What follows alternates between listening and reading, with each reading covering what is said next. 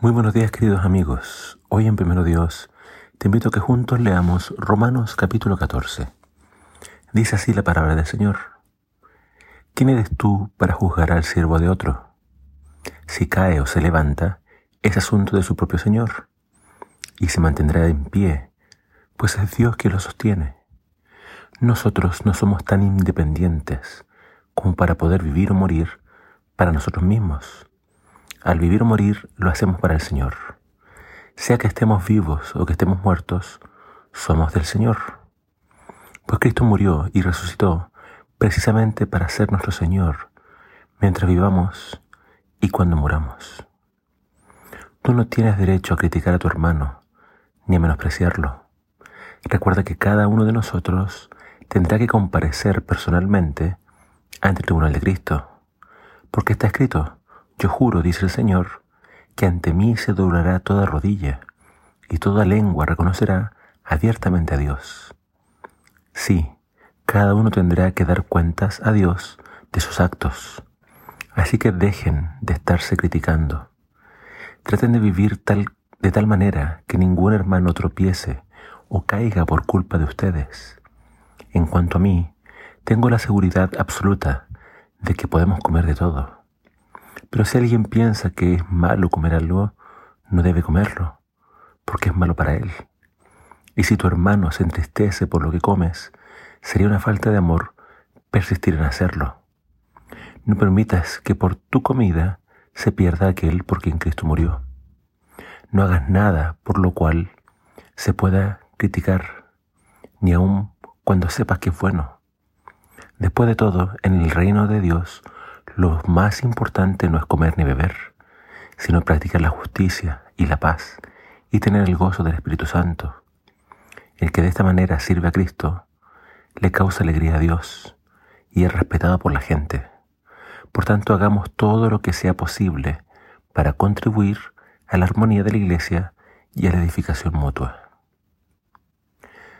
Pablo va a abordar un tema sensible dentro de la Iglesia las diferencias religiosas y culturales. Habían días festivos judíos que para muchos de ellos seguían siendo muy importantes, pero para muchos gentiles esos días no tenían ningún significado. Igual había un tema con la alimentación. Algunos comían carne y otros solo comían vegetales. Estas diferencias se convirtieron en temas de discusión y después pasó a ser un tema de críticas y divisiones. ¿Cuál era la solución a este grave problema? ¿Cómo se podían eliminar estas discusiones que a veces se podían volver muy acaloradas? Pablo, Pablo primero aconseja que no juzguen a sus hermanos. Dios es el juez. No debemos tomar el juicio en nuestras propias manos. Tampoco debemos criticarlos por pensar diferente en asuntos que no son temas cardinales de la fe hay creencias y doctrinas que son inamovibles. Esas enseñanzas no se transan. Pero hay otros asuntos donde tenemos que aprender a dar libertad a nuestros hermanos. Entre paréntesis, este capítulo no está hablando del sábado, como algunos pretenden. Cuando habla de los días que ellos guardaban, se refiere a, nuevamente, festivales, es decir, algunos días que por ellos el judío guardaban, como podría ser el ejemplo de Yom Kippur o Rosh Hashanah. Es decir, para ellos en sus calendarios eran días sagrados, pero no lo eran para el resto. Entonces ellos se pusieron a juzgar a sus hermanos por no guardar esos días. Entonces, si no está hablando del sábado, que es un mandamiento, entonces no es para todos mandamiento. No todo tiene que hacerse en la iglesia como yo creo correcto. Pablo nos advierte de tener cuidado de no hacer que mi hermano se pierda por el tema de la alimentación. La alimentación no es el centro del Evangelio. El centro del Evangelio tiene que ver con la paz, con estar llenos del Espíritu Santo, con la justicia.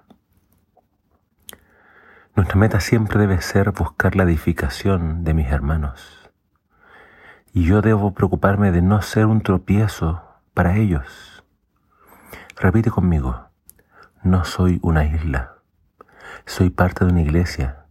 Soy parte de una comunidad. No haré nada que ofenda o entristezca a mis hermanos. Seamos cuidadosos.